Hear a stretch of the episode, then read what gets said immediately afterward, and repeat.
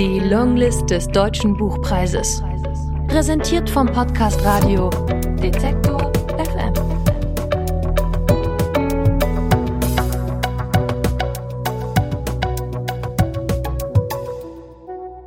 Aus Katrin Röckler.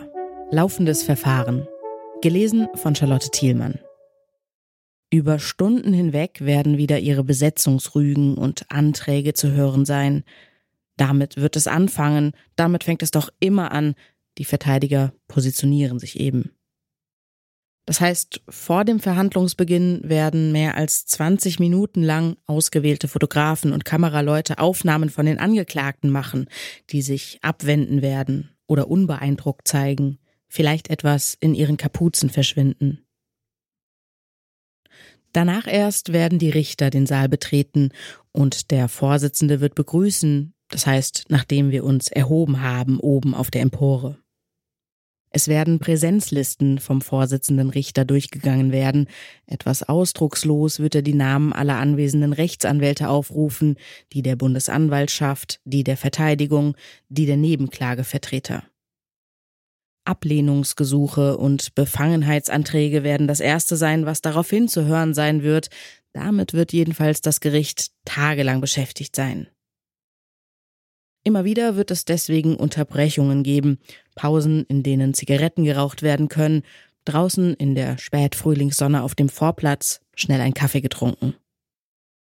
Aber vorerst wird es um Gleichbehandlung und um Vorverurteilung gehen, vor allem um die mediale Vorverurteilung, die doch irgendwann den Senat erreichen könnte.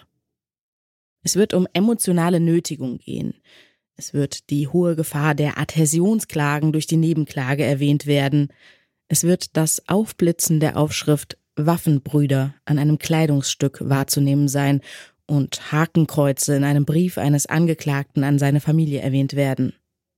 Jemand im Gerichtssaal wird lautstark seine Verwunderung darüber kundtun, und der eine oder die andere wird da unten immer wieder anmerken, dass Kollegen die Grundregeln der Strafprozessordnung nicht verinnerlicht hätten. Das wird sich wiederholen. Wir werden noch nicht alle da sein, wir werden erst so nach und nach eintreffen, über die Jahre hinweg wird immer wieder jemand dazukommen und jemand wegbleiben, manche werden auch nie wiederkommen, ohne sich recht verabschiedet zu haben. Und uns?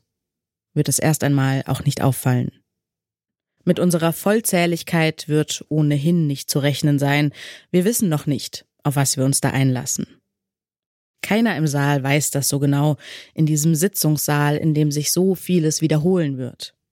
Das heißt, unten auf dem Verhandlungsniveau werden Sie schon etwas wissen, hier oben auf der Empore werden Sie auch etwas wissen, zumindest die Medienvertreter, die Journalistinnen und Rundfunkmenschen, die hier neben uns sitzen und mitschreiben, die ihre Laptops und Notebooks mit hineintragen dürfen ins Gericht, immer weiter hinein, bis sie ganz angekommen sind, während wir immer ein kleines Stück draußen bleiben. Während man uns nur einen Stift und etwas Papier erlaubt, ein Notizbüchlein, werden Sie Ihre Geräte hineintragen, Ihre Geräte und Ihre kollegialen Gespräche, die sie immer bereits haben und nicht erst entwickeln müssen, wie wir mühsam auswickeln, aus den Umständen herausholen. Und was führt sie hierher?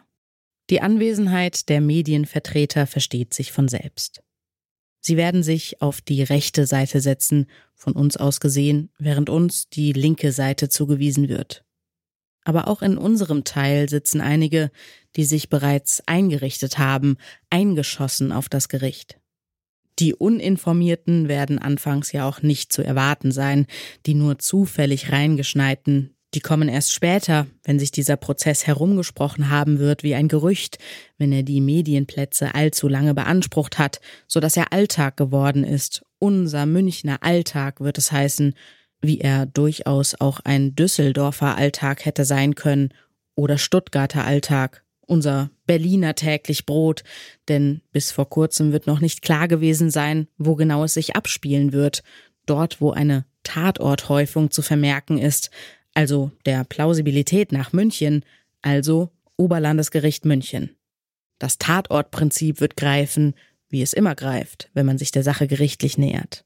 Wir werden auftauchen, weil wir gehört haben, da muss man einmal dabei gewesen sein.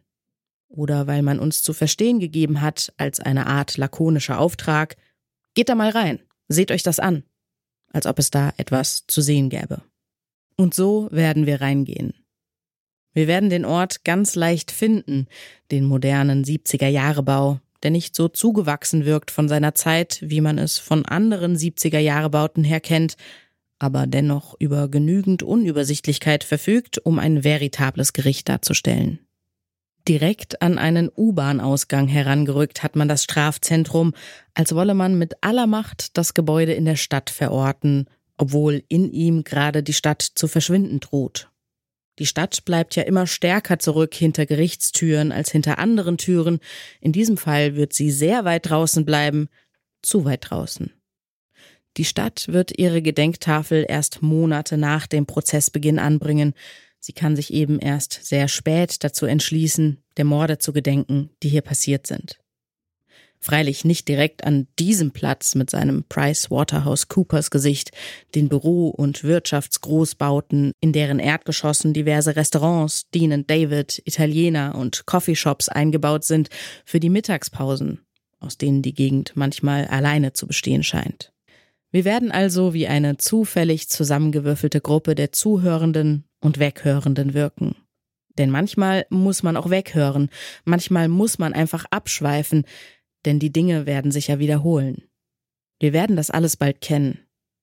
Wir sind dann der Mittwochskreis oder der Donnerstagstreff und die Dienstagsrentner, die wissen wollen, wie das mit ihrem Rechtsstaat läuft, die wachen Bürger, wie es immer heißt, die sich nicht Aktivistinnen nennen wollen oder Interessensgruppe, die, die fürs Ganze stehen wollen und mit allen reden können, selbst mit den Rechten. Wir werden die sein, die man nicht wirklich wahrnimmt im Gericht, aber von denen man weiß, dass sie da sein müssen.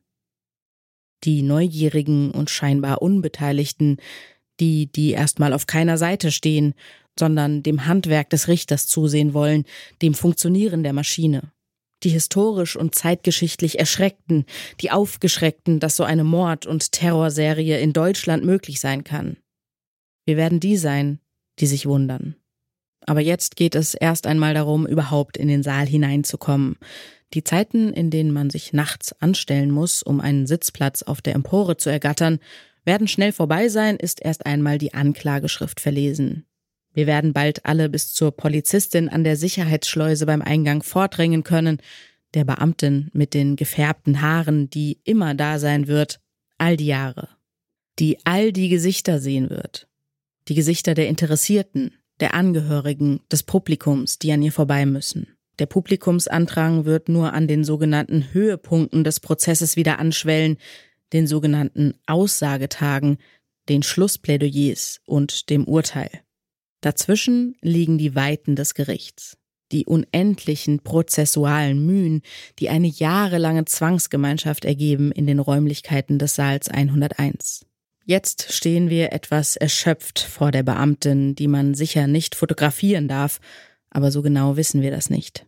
Wir haben auch kein Problem, ihr zu begegnen bei dem Laufband für die Sicherheitskontrolle, installiert zur Gefahrenabwehr. Denn ins Gericht dürfen keine Gefahren kommen, zumindest nicht von unserer Seite. Wir werden die Dame in Uniform jedenfalls freundlich grüßen, und sie wird freundlich zurückgrüßen, doch sie wird mit uns freilich noch kein Schwätzchen halten, das werden wir uns erst erarbeiten müssen.